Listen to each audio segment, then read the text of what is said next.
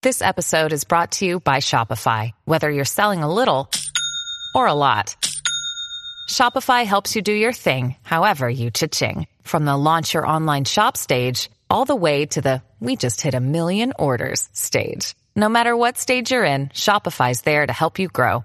Sign up for a $1 per month trial period at shopify.com slash special offer, all lowercase. That's shopify.com slash special offer. Cuando se calma el bullicio de la ciudad y se van apagando las luces de la casa, se enciende la luz del entendimiento. Desde este momento comienza Puerto de Libros, Librería Radiofónica, programa que contiene todos sus elementos tipo A. Puede ser escuchado por niños, niñas y adolescentes sin la supervisión de padres, madres o representantes. Comienza Puerto de Libros, Librería Radiofónica.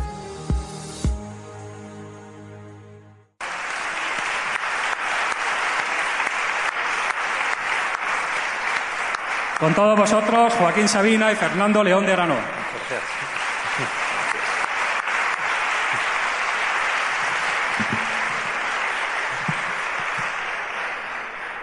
Muchas gracias. Para mí hoy es un día emocionante por muchas cosas. Primero, porque por primera vez en esta jornada estoy haciendo doblete. Segundo, porque aquí empezó todo. Recuerdo el día que vinimos a leer unos versos para defender el barrio y defender esta iglesia. Así que me trae maravillosos recuerdos, sobre todo porque cada vez está más bonita, mejor iluminada y da más gusto estar aquí. Hoy, y lo digo con muchísimo orgullo, no soy el protagonista para nada. Cuando yo empecé a colaborar con la Asociación Peor para el Sol y con toda esta buena gente que organiza estas jornadas, lo que dije es que yo iba a tratar de ir quitando cada vez más mi nombre y que sin embargo las jornadas culturales siguieran y que sí quería ser útil en el sentido de traer a mis amigos poetas o a mis amigos pintores o como en el caso de hoy a un amigo cineasta y escritor y luego explicaré que también dibujante. Fernando León, para no andarme con tonterías y que me perdonen los almodóvares, es el mejor director de cine español contemporáneo para mí y para mucha gente de esa inmensa minoría que lo sigue. Mm, tiene un oído para el lenguaje de la calle, como se ve en barrio o en familia y desde luego en los lunes al sol, asombroso y una naturalidad para mover a sus personajes mm, absolutamente envidiable. Somos amigos desde hace, puede ser 20 años, y os contaré además que ahora estamos en dos proyectos. Uno es un, un documental sobre mí que sigue rodando estos días en Úbeda, en el cual aparecerá mucho Úbeda y que estamos terminando. Y el otro es eso que se llama ahora biopic, que es una palabra anglosajona horrorosa, pero que significa una serie con actores, no con... Yo no aparezco para nada, sino es una serie de creo que 11 o 12 capítulos que me propusieron estos de Netflix y que yo dudé mucho en aceptar hasta que conseguí convencer a Fernando para que fuera él quien dirigiera quien todo el proyecto, que escribiera con otra gente los guiones y todo eso. Pero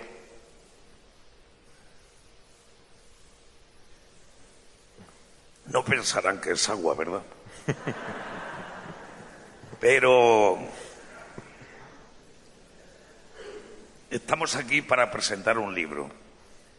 Aquí ya yacen dragones que hoy con el ejemplar que me ha traído Fernando, porque yo había olvidado el mío, me he dado cuenta que va por la sexta edición, cosa muy sorprendente en un país donde ni los libreros creen que se pueden vender relatos cortos y donde además Fernando era en ese momento un director de cine que había escrito un libro. No tenía ese prestigio de escritor que está teniendo ya. Ojalá ustedes lo lean, lo disfruten del modo que yo lo he disfrutado. Y hoy no vamos a hacer más que yo le haré algunas preguntas a Fernando y entre los dos leeremos casi la mayoría de los relatos cortos de este libro. Mi primera pregunta, ah, Fernando es vasco, pero es un vasco nacido en Madrid, porque los vascos, como los andaluces, nacemos donde nos sale de los huevos.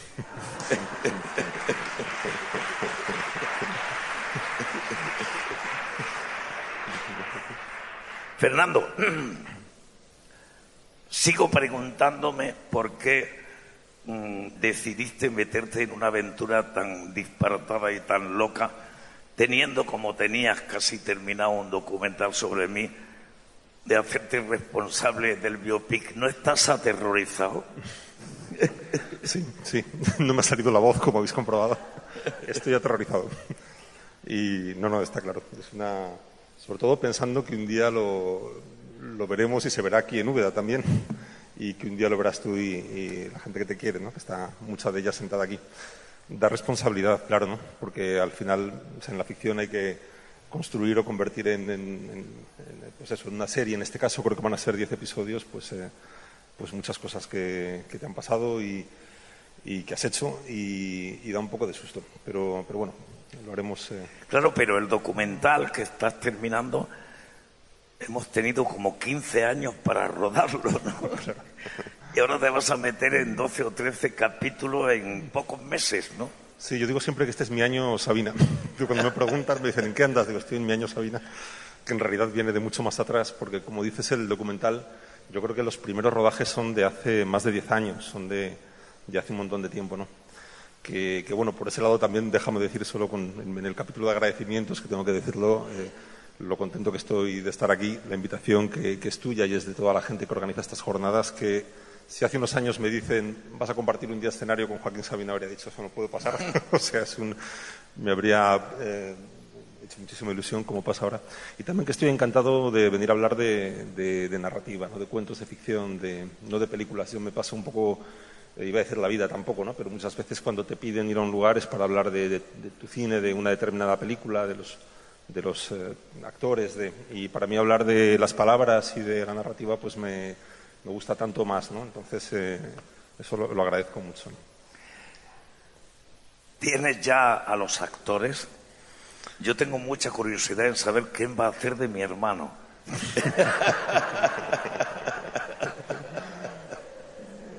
Todavía no. Estamos. Eh, hemos descartado para hacer de vosotros dos algunos actores americanos. No, estamos todavía. Estoy todavía dándole forma a lo que es el, invento de la serie, que para mí es lo más importante, ¿no? Que es cómo, cómo se aborda una historia, ¿no? Yo, de hecho, la palabra biopic es una palabra, aparte de por ser un anglosajón, es una palabra que no me gusta, ¿no? Porque eh, yo quiero pensar que la historia de una persona conocida, artista o lo que sea, no se puede abordar desde otro sitio, ¿no? no tanto desde contar su biografía de una manera cronológica y más o menos costumbrista, por muy interesante que sea su vida, sino buscar o identificar como los momentos más importantes, ¿no? como los, hitos que cuentan su historia y poner ahí toda la energía, ¿no? en vez de hacer un relato más extenso. Más... Entonces estamos en esa parte, que es yo creo la más importante, porque cuando eso tenga forma, el resto será, será más sencillo. Pero puedes decir aquí, no lo sé ni yo, pero hoy me preguntó la alcaldesa que está muy interesada en que Úbeda se vea afuera, ¿no? ¿Puedes decir que sale Úbeda en, el biopic? Aparece Úbeda, sí. Aparecerá, claro, faltaba más.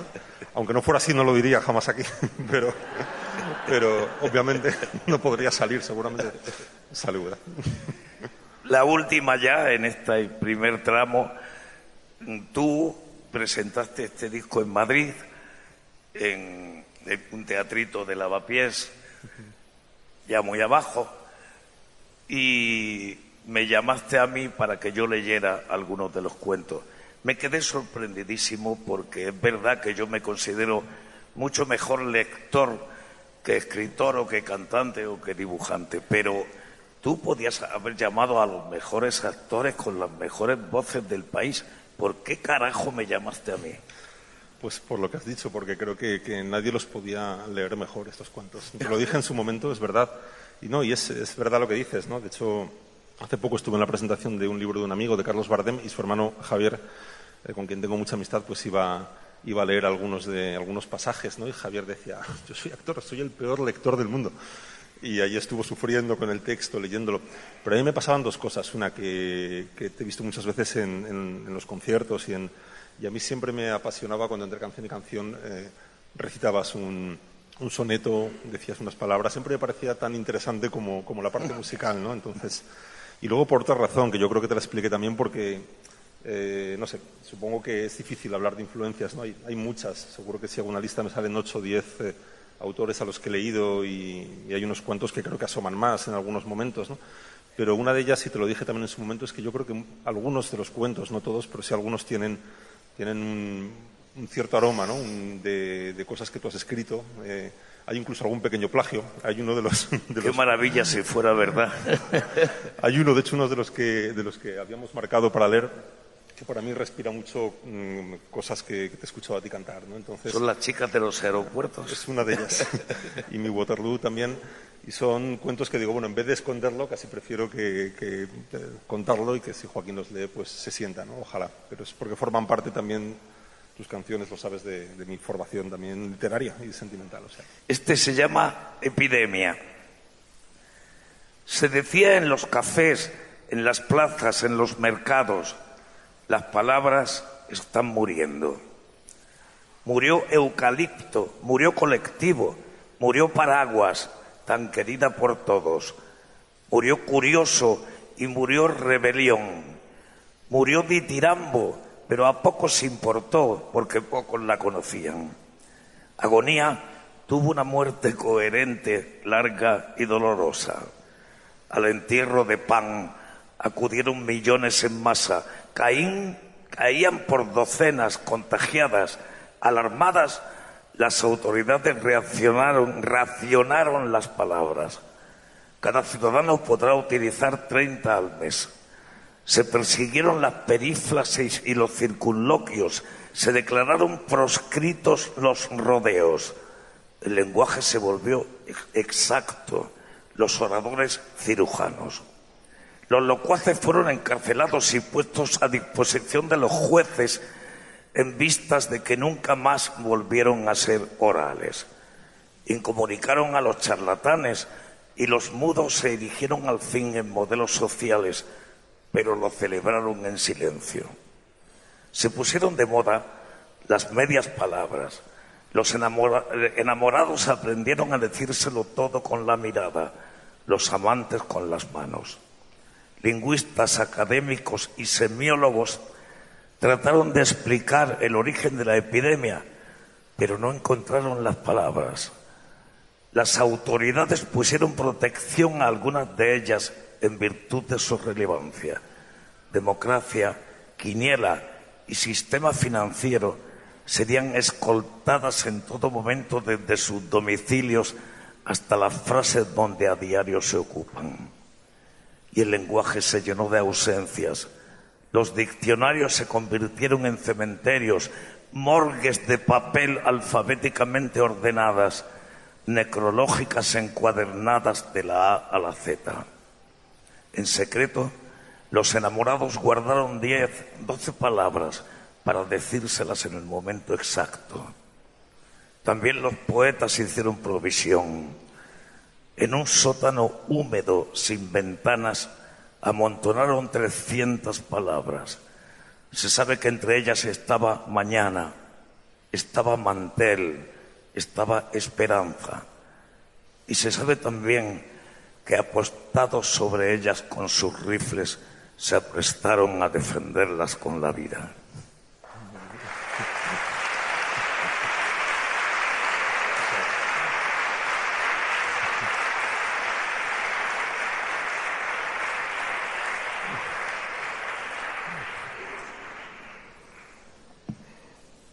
Secado la boca como cuando canto en las ventas. Este es uno de, mis favoritos. Se llama Las chicas de los aeropuertos. Las chicas de los aeropuertos saben de aviones, de vuelos, de cielos ajenos.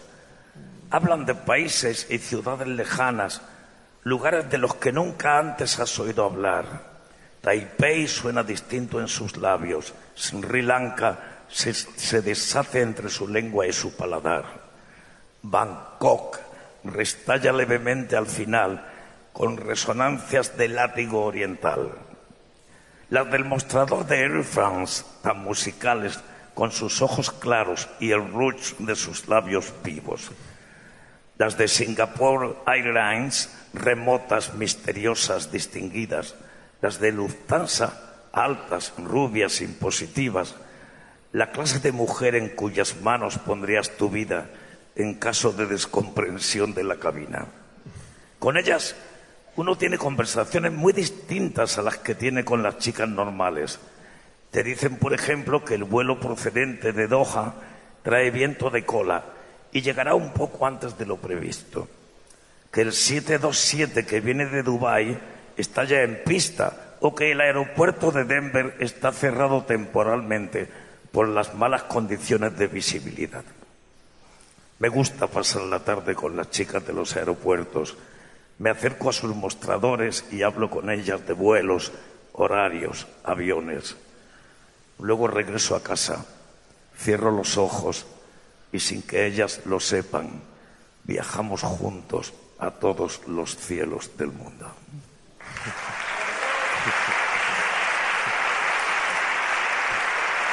Muchas gracias.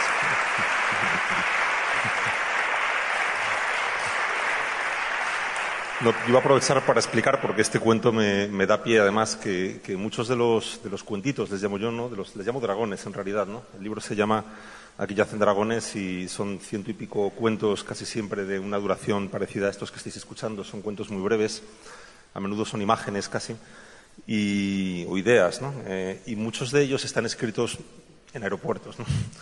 Eso explica quizá este, este cuento, ¿no? Están escritos en aeropuertos, están escritos en en momentos de espera, en salas de espera.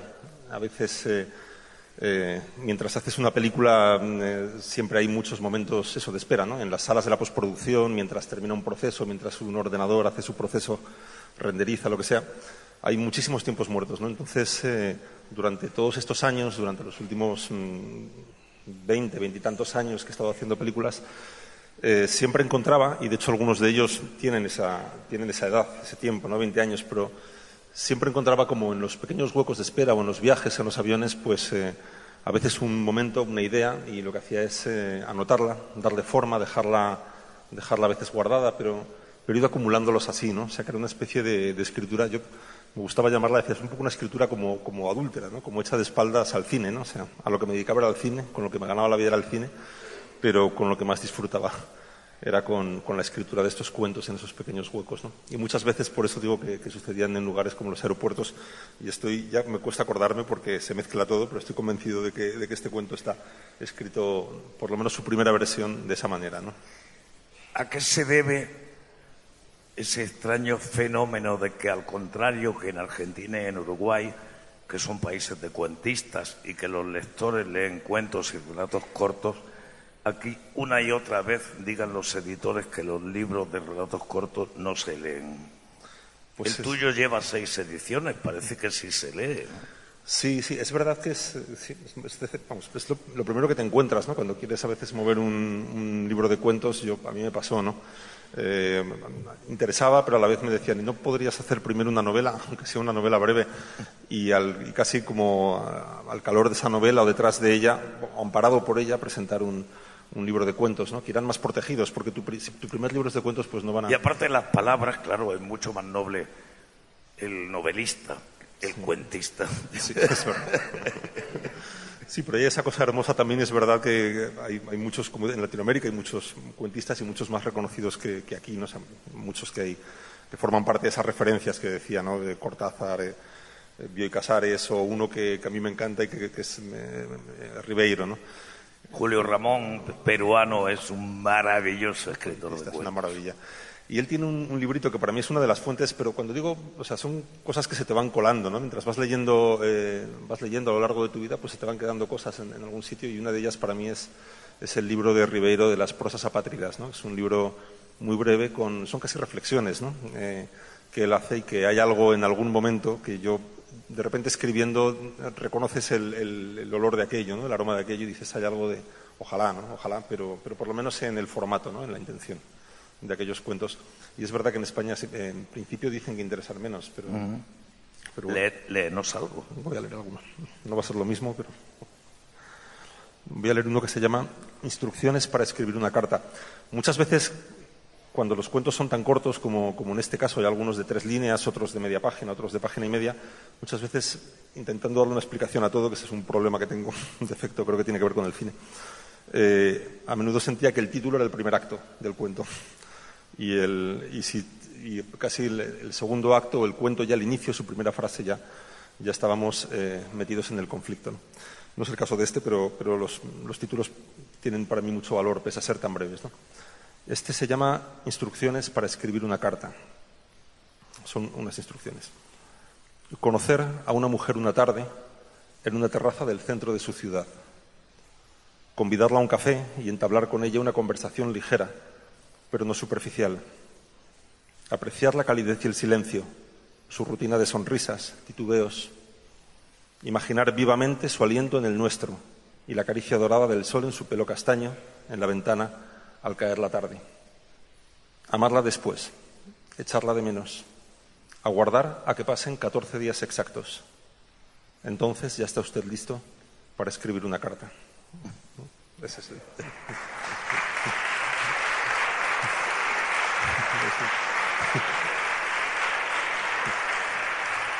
Muchas gracias. Y voy a leer otro. En, esta colección extensa de cuentos hay algunos que. Mucha invención en ellos, claro. ¿no? Pero hay invención para explicar o para intentar explicar un poco la, realidad. ¿no? Por eso también me gustaba la idea del título y la idea de los dragones, porque al final siento que los cuentos son un poco como los dragones, ¿no? como esos animales mitológicos híbridos que, que en este caso tienen como un pie en la realidad, porque es lo que, de lo que hablan finalmente y otro en la fantasía, ¿no? porque son, juegan mucho, intentan volar mucho ¿no? por encima de la realidad.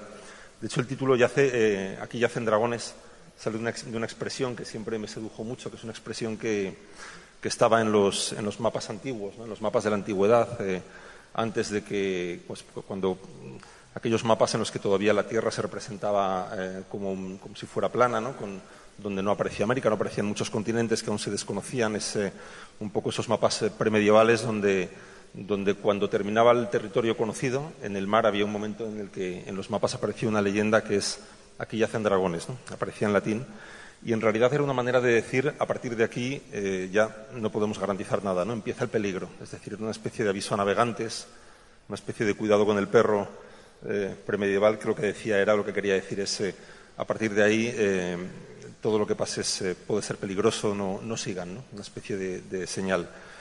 Y a la vez para mí era, como han dicho antes, pues casi una, bella metáfora, ¿no? que es la idea de decir donde empieza lo desconocido empieza la imaginación. ¿no? Cuando no sabemos explicar las cosas o cuando no, supongo que para eso está la ciencia, cuando no sabemos explicarlas o ponerles nombre, nos lo inventamos. ¿no? Al final la ficción tiene, tiene ese valor de, intentar explicarnos también las cosas que, no comprendemos. ¿no? Yo a veces pienso que es como un poco como la fe para los que son creyentes, ¿no? que los que no somos creyentes necesitamos también una manera de explicarnos las cosas y, y esa es la ficción. ¿no? Por eso, por eso aquí yacen dragones. Decía que muchos vienen de la fantasía, de la, imaginación, pero también muchos están apoyados en, historias reales, ¿no? en cosas muy cercanas. Y, este es el caso. Este se llama El último adiós y esta es una historia seguramente muy tergiversada y muy, muy cambiada que recuerdo que me contó mi padre. Eh, durante un tiempo de nuestra vida vivimos en Guatemala, muy poco tiempo, y, él me hablaba de este bar que se llama, es un bar que, se llama El Último Adiós y que había allí, frente al cementerio municipal de Ciudad de Guatemala. Y esta es la historia que está apoyada en aquella anécdota, ¿no? seguramente es una reinvención. El Último Adiós.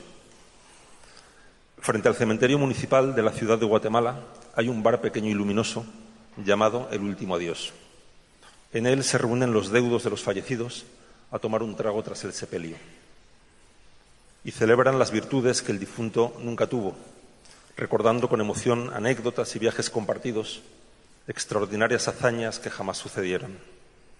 De cuando en cuando, apoyados en el mostrador, rezan todos juntos un responso por su alma. A menudo coinciden en el último adiós diferentes cortejos. Los allegados de uno y otro muerto compiten en tales ocasiones en llanto y afectación como barras de hinchas vociferantes, buscando con sus oraciones acallar las del sepelio contrario. Allí son frecuentes las peleas a botellazos, los romances de una noche, las lágrimas y el luto, pero también los cánticos, el amor, los besos. Los solteros más competentes de la ciudad, avisados, frecuentan el último adiós. Saben que en él las viudas bajan la guardia como boxeadores a punto de ser noqueados, porque el dolor relaja las costumbres y la mejor manera de olvidar la muerte se esconde a menudo bajo las faldas de la vida.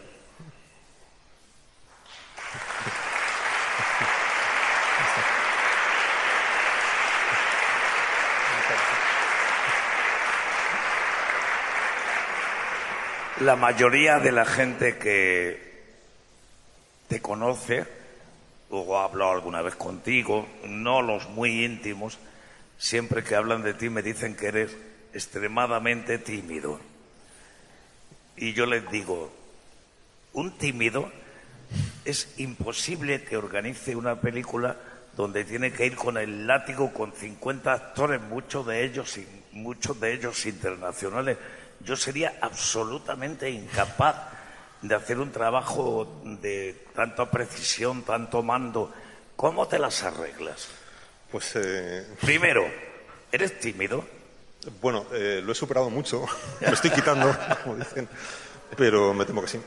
que, que es eh, sí, sí, supongo que cuando era muy joven, cuando hablábamos estos días de esto, no hablando de tu juventud y de tu infancia, precisamente, que por cierto quiero decir también que me parece de justicia poética que tú me entrevistes a mí después de que yo llevo no sé cuántos días entrevistándote a ti, ¿no? Me parece que es un acto de venganza, de justicia poética, no lo sé.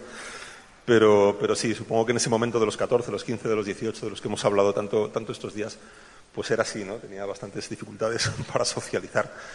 Y por eso mis primeras aficiones, en realidad, y a las que le dedicaba todo el tiempo del mundo, eran dibujar, como hemos dicho antes, pero también escribir, ¿no? En realidad, mi, flechazo con el cine es a través de la escritura, ¿no? O sea, yo descubro un día en un pequeño taller de guion en, en Madrid, en un centro que ya desapareció, que se llamaba Proyecto Piamonte, tenía un bonito nombre, pues entré casi por despiste a un taller de guion y, y, nunca había disfrutado tanto hasta ese momento como escuchando hablar a los tres guionistas profesionales que lo impartían, ¿no? que, son, que eran Lola Salvador, eh, Manolo Maggi y Joaquín Oristrel, tres guionistas que siguen trabajando y son maravillosos.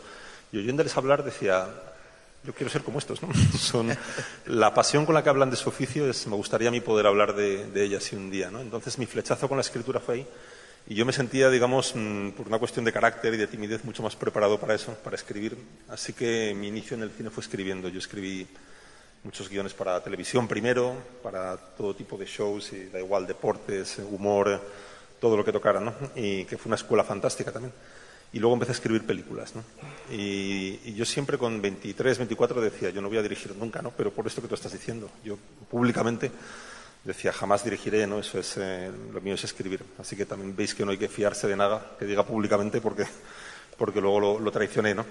Pero sí hubo un momento donde, donde sentí que me apetecía probar, ¿no? Donde dije, voy a ver si me, si me veo capaz de, de, hacer eso que tú has dicho, ese lío fabuloso de, de, trabajar con un equipo de 50, 70, 80 personas, con actores. Y, y bueno, empecé con un cortometraje que se llamó Sirenas. Y, y para mi sorpresa me, me, divertí, ¿no? Me divertí sobre todo trabajando con los actores. Fue la parte donde más cómodo me sentí. Te voy a hacer otra pregunta que siempre he tenido ganas de que me la contaras más por extenso. Tú estuviste en la Escuela de Cine de San Antonio de los Baños, en Cuba, una escuela que fundó y creo que asististe incluso a charlas con él, Gabriel García Márquez, que sabes que en los últimos años ha sido muy amigo mío y luego de que me cuentes eso contaré una, una anécdota muy divertida que tiene que ver con el cine y con la escritura, porque García Márquez siempre quiso hacer cine sí, sí, sí. y todos los intentos que hizo fueron un desastre, ¿no? Cuenta, cuenta. No, ahí eh, yo eh, he pasado por esa escuela, pero no, no, como estudiante. Yo hubiera querido. De hecho, cuando yo empecé a estudiar eh, cine en la universidad, ¿no? que fue eh, ya existía la escuela y yo lo escuchaba con gran envidia, ¿no? la posibilidad de ir hasta allá, pero en aquel momento me pareció imposible. Pero sí fui después a hacer algunos talleres, ¿no? más como, siempre cursos cortos de una semana, dos semanas, tres, como, tutor o profesor, Y, tengo las cinco o seis veces que lo he hecho, pues tengo un recuerdo imborrable, ¿no? Esos momentos. Y una de ellas, que, es la que dices, pues eh, todavía más. Porque fue una invitación que me hizo García Márquez. Nos conocimos en el Festival de Guadalajara, en México. Y hablando, conversando en una cena, me dijo, eh, ¿tú te vendrías a hacer conmigo como, como ayudante? Como... Él solía hacer un, taller de una semana de escritura cinematográfica, ¿no? que se llamaba Cómo se cuenta un cuento. ¿no? Lo hizo durante muchos años, siempre en el mes de diciembre, en la Escuela de San Antonio. Y siempre solía llevar como un segundo profesor, alguien que más del cine a lo mejor, que de alguna manera le hiciera como de, de pinche, ¿no? de, de, escudero, decía yo. ¿no? Y entonces eh, cuando me lo propuso, pues sentí como una responsabilidad que no podía rehuir, o sea, me moría de miedo, pero no dije, me, me, cuadré ante un superior y, y, le dije, ahí estaré, aunque por dentro pensaba, no quiero ir. Y, y fue una maravilla, ¿no? Lo hice finalmente con él, eh, hicimos ese taller que él manejaba, ¿no? Yo estaba echando una mano, echándole una mano en, en las discusiones sobre guion, pero pasaba eso que dices, ¿no? Yo siempre, nunca olvidaré la, el amor con el que hablaba del cine, eso que, eso que explicas, ¿no? Para él era, lo puedo decir así, era muy, muy superior a la literatura, ¿no? Él decía que era mucho más difícil escribir un guion que una novela. Pero además, mm, él era un hombre muy disfrutón de la vida, pero le amargaba profundamente no haber hecho una gran Sí. película, ¿no? Es que él había hecho algunos guiones, ¿no? Creo, que, creo que un guion suyo se llegó a rodar. Hay una película, no sé decir el título. El día que yo lo conocí, hace ya 25 años o más, estaba con Arturo Ripstein, un director mexicano, un poco tenebrista, con Sí. ambiente muy de burdeles y de asesinos y tal.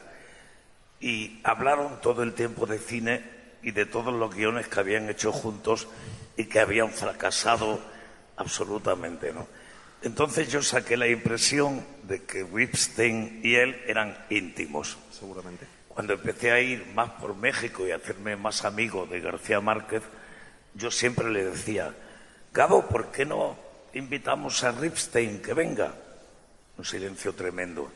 Al cabo de los años, un día me encuentro a Ripstein en Madrid, que se sabía la historia, y me dice, es que tú estabas equivocado, García Márquez y yo nunca hemos sido amigos. Nos separa mi envidia y su talento. Maravilla. Este se llama Los Nombres. La configuración de nuestros rasgos, la sonrisa bobalicona, el pelo raro, prefiguran un nombre.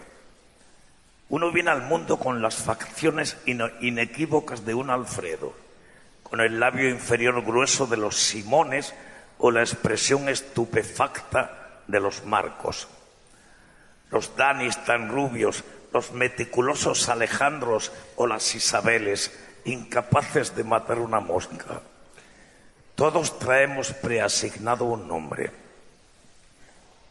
De la habilidad de nuestros padres dependerá que el que nos den coincida con el que en justicia nos corresponde. Porque ¿quién no ha llamado alguna vez Luis a un Alberto? ¿Quién no le dijo Pablo a un Ramón? No es nuestra memoria la que se equivoca en, en tales ocasiones, fueron sus padres al nombrarles. La exacta correspondencia entre el nombre otorgado y el nombre que biológicamente traemos impreso garantizará una existencia feliz. Por el contrario, un desacuerdo entre esos dos niveles conducirá a una quiebra íntima y dará como resultado una existencia desgraciada, infeliz. Se sabe de un Jorge al que llamaron grandilocuentemente Hernando y nunca fue nada en la vida.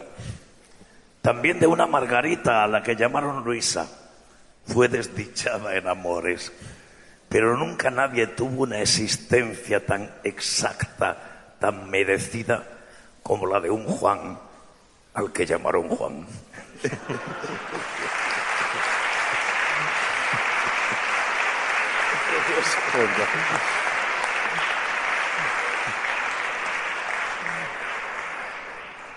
Este tiene un nombre inquietante, se llama Mi Waterloo. Minó el pasillo de nuestra convivencia, lo llenó de alambradas. Lanzó la infantería de su desprecio contra los cuarteles de invierno de mi corazón. Despedazó la memoria de nuestros amaneceres juntos con su fuego lento de mortero. Destrozó platos, vasos, cabezas, tomó la costa invencible de mi paciencia. Proyectos comunes, futuro, ilusiones fueron evacuados a otras relaciones vecinas, moribundos ya. No tomó prisioneros, lanzó mis recuerdos al mar sin honores ni últimas palabras, sin último deseo ni primero. Su olvido desfiló en columnas de seis a tres entre los escombros de mi amor por ella. Le entregué los mapas y las llaves, el territorio llano y sin defensas naturales de mi corazón. Perdí las batallas y la guerra. La amé como solo se puede amar al enemigo. Tenía los ojos de color verde militar, mi vida, mi cielo, mi Waterloo.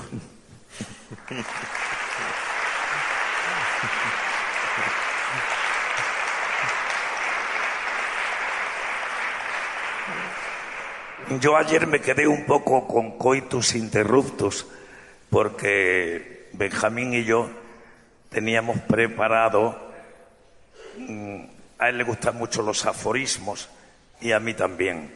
Así que he liado un poco a Fernando que tiene cuatro o cinco aforismos para yo poder soltaros unos cuantos también. Y yo los he buscado, yo los he buscado en mi libro. ¿Y vas a decir algo, Joaquín? Los he buscado y he encontrado algunos que, son muy cortitos. Mis aforismos llevan título. Yo no sé si esto es eh, muy... No sé. Bueno, yo tengo que poner el título a todos, si no, no. Y voy a leer cuatro o cinco y dejo que Joaquín siga con los suyos. Son muy cortos, no os asustéis. Sí. Adjetivos. Era un orador experto, divertido, brillante, perspicaz, hábil, profundo y cautivador, pero le sobraban adjetivos.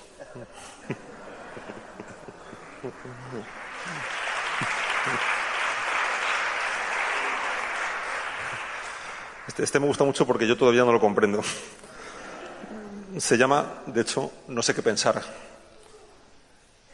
Decía que se llamaba María, que me amaba y que nunca, bajo ningún concepto, decía la verdad tres veces seguidas. No sé bien qué. Os advierto que si aplaudís cada aforismo. Tenéis que hacer lo mismo con los suyos porque si no tendremos un problema. No lo hagáis, voy seguido. Acuerdo. Acuérdame de ti, que yo te acordaré de mí. Hay una cosa que me gusta, está en varios momentos esta cosa de jugar con el lenguaje y romperlo, que es una cosa que yo creo que también he escuchado muchas veces en, en las canciones de Joaquín. ¿no? El otro día hablábamos de una de sus letras, eh, creo que era Peor para el Sol.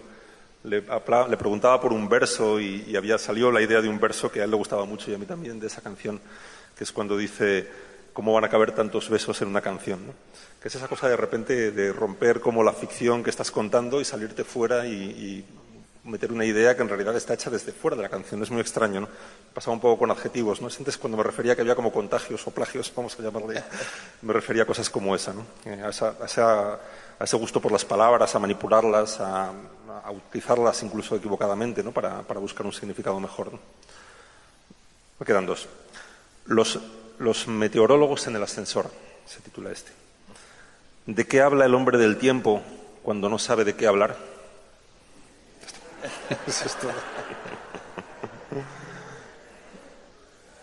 Y termino con uno que se llama derechos. Las piedras y los palos, los gritos, los cristales y las huelgas, derechos, derechos inalienables del hambre.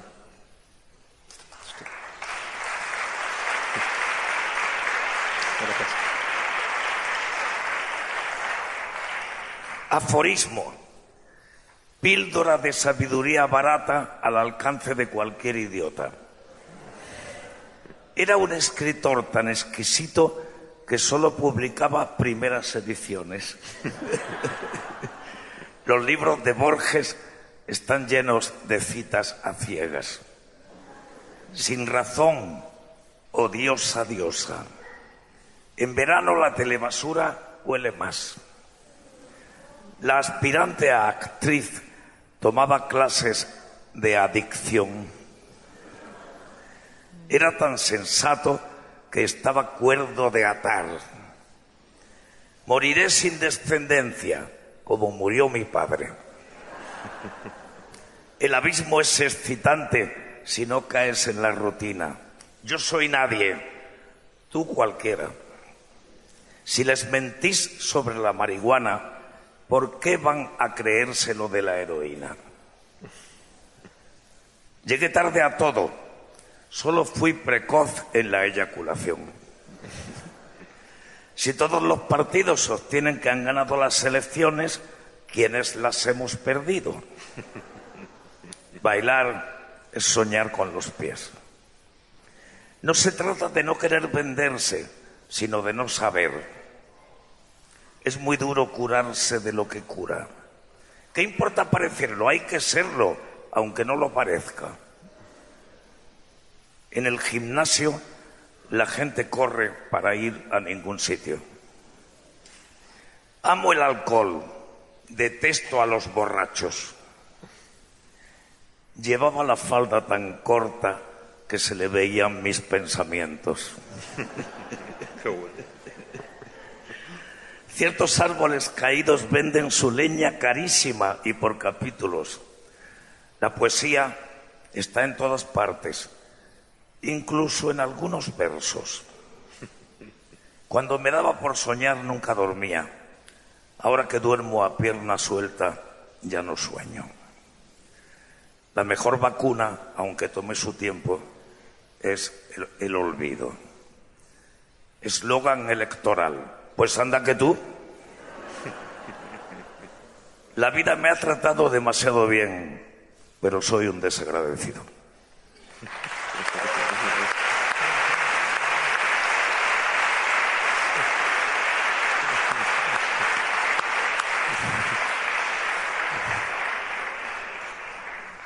Este tiene un nombre muy sugerente, se llama Los lugares del amor. Hay lugares donde el amor se intensifica. Las terminales de los aeropuertos, por ejemplo. En ellas es habitual ver besarse a parejas que llevaban tiempo sin hacerlo y ejercitar de nuevo ante la inminencia de la partida el lenguaje desaprendido de la ternura y de los gestos. En las salas de espera de los hospitales nos cogemos las manos esperanzados, lamentando haber discutido, arrepentidos y dispuestos a mejorar todo lo que antes salió mal. El amor adquiere a veces en las cabinas telefónicas una intensidad inesperada. También en los locutorios. ¿Quién no ha dicho en su cabina tres lo que nunca antes se atrevió a decir amparado en la distancia? Los kilómetros que nos separan de la persona amada guardan a menudo una relación directamente proporcional a la necesidad que tenemos de sincerarnos con ella. Son más frecuentes también los besos y las caricias en los portales y en las calles que ha mojado la lluvia. Y ante el objetivo de las cámaras de fotos, con independencia del lugar donde sean utilizadas, parque público o alcoba y en los bares solitarios de madrugada, en los andenes en invierno y en presencia de la muerte. Por contra, hay también lugares donde el odio se intensifica, en los campos de batalla, en los dormitorios que llevan años sin ser pintados, en los coches familiares cargados de maletas, perdidos en las salidas de las autopistas que circundan las ciudades.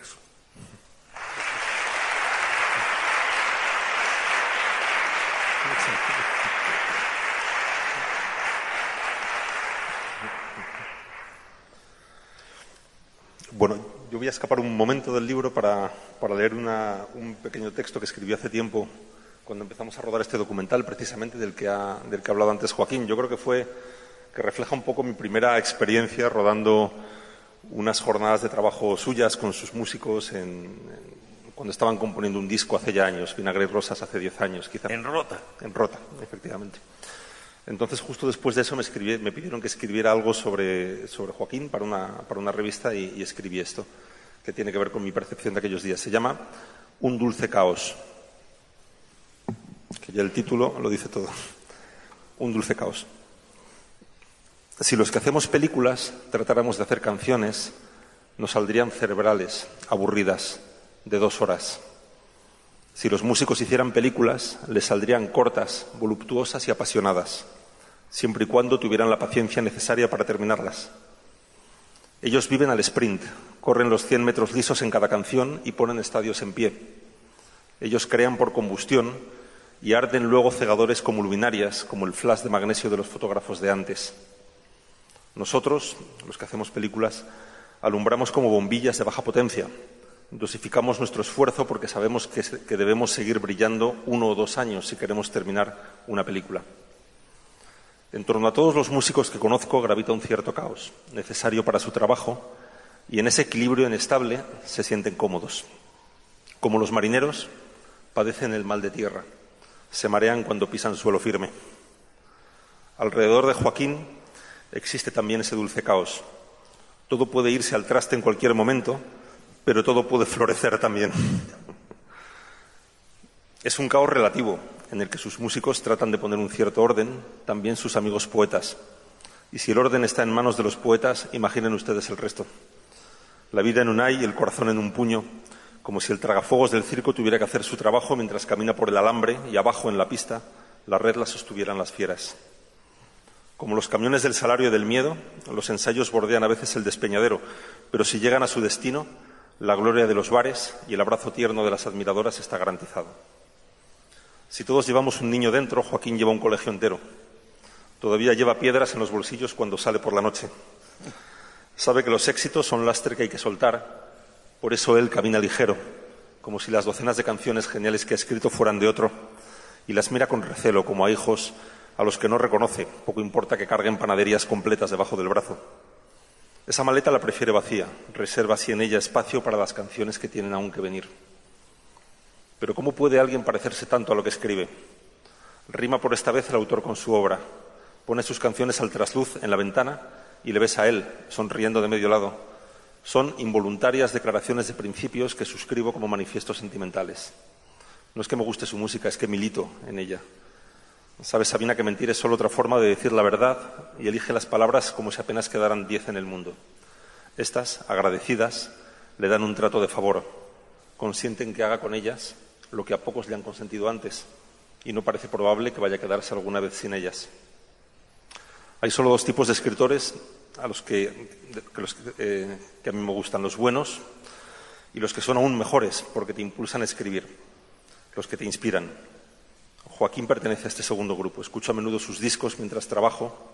Me ayudan a situarme en un lugar cálido, confortable, desde el que poder escribir.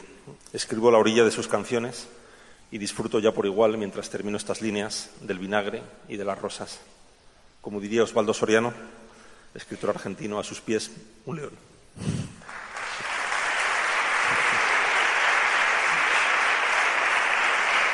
Gracias. Si hay algo que uno no debe hacer en público, quiero decir, en el escenario, es emocionarme. Y este cabrón me ha leído una cosa que me ha emocionado mucho, pero tengo que añadir para que no crean ustedes que es solo todo lo que reluce, que Fernando me ha visto en la Plaza de Toros de las Ventas, completamente llena, media hora antes de salir, vomitando de puro miedo, ¿sí o no? Así es. Y ahora no me resisto a contarles porque a mí me gusta mucho la tertulia, hablar con los amigos, y una cereza siempre tira de otra, ¿no? Y como hemos hablado un poquito de García Márquez, les contaré una historia muy divertida. Estábamos en Madrid con él y era el cumpleaños de Almudena Grandes. En un momento yo le dije, Gabo, cumpleaños Almudena Grandes, ¿sabes quién es? Sí, es una novelista estupenda. ¿Te apetecería que fuéramos a su casa, que hay una fiesta? Ah, sí, sí. Inmediatamente me fui a un teléfono y le dije Almudena, voy a ir con el cabo. no le deis mucho la lata, dejadlo tranquilito, que disfrute, que se tome una copa y tal.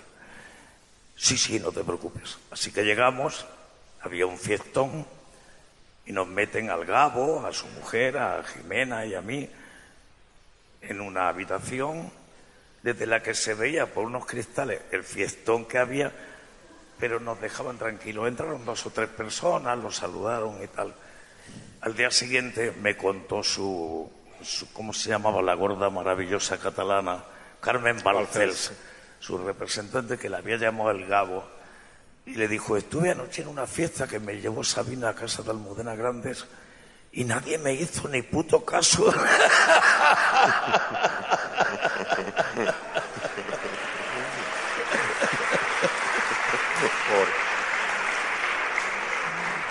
Leo dos, leo Y, y termino yo. Tengo el uno para hacer.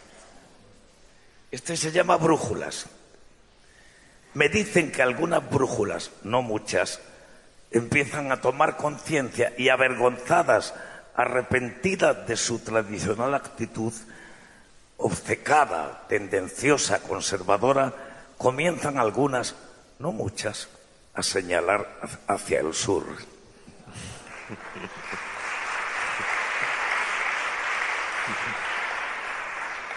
Pues nada, un poco para terminar también. eh, empieza el libro y el primer eh, cuento que ha leído Joaquín con una epidemia de palabras y, y, bueno, aunque no lo parezca, son ciento y pico cuentos, pero hay un plan detrás de ellos y, pasa por, bueno, por comenzar con una epidemia de palabras, como dice ese cuento que ha leído Joaquín, y termina con un diagnóstico.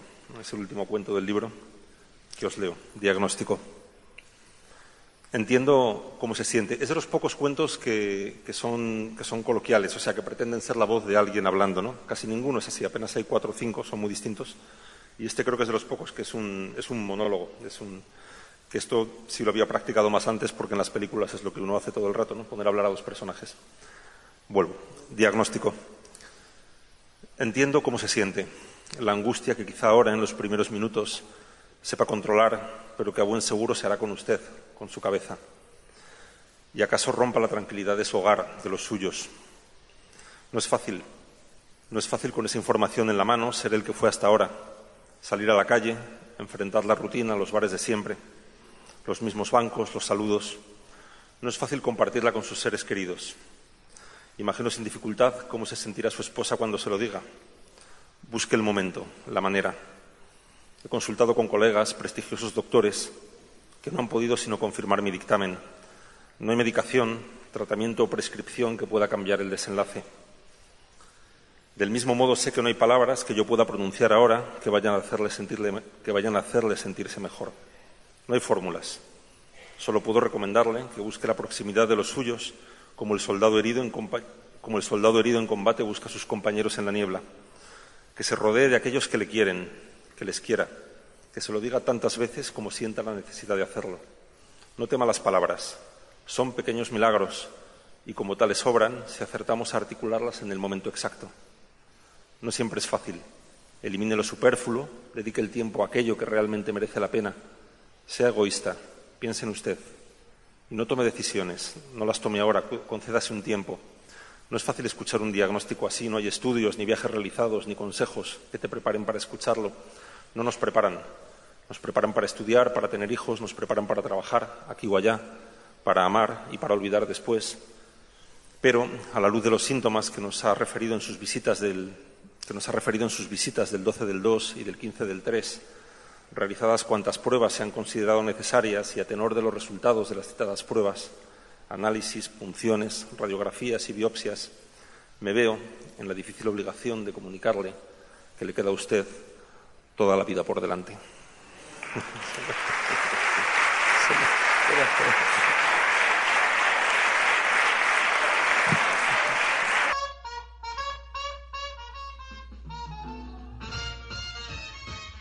Sultana del Lago Editores es una empresa de servicios editoriales radicada en Maracaibo, la única que presta servicios de impresión bajo demanda en nuestra ciudad. Gana dinero vendiendo tu libro en su plataforma virtual. No necesitas invertir en grandes tirajes. Tus lectores podrán leerte a la vuelta de un clic y obtendrás regalías. Por ello, Su eslogan dice, escribimos, corregimos, diseñamos, editamos, difundimos, vendemos y hasta cobramos por ti. Conoce más en su página web www.sultana.com.be o siguiéndoles en Instagram como arroba sultana del lago.